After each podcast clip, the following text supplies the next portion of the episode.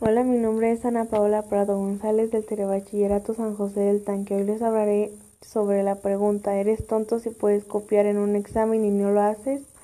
En lo personal yo creo que no. No es ser tonto, porque si no copias puede que saques una respuesta de ti mismo y lo intentarías para no copiar. Mi respuesta está basada en las ideas del libro Filosofía en la calle. Copiar o no copiar es la esa es la cuestión es decidir si copiar es la mejor opción o intentarlo para ver qué sucede. Creo que la mejor manera de actuar es no copiando, para que así tú puedas intentarlo, tratar de recordar un poco más de lo que sabes para intentarlo, y no solo copiar las ideas de los demás.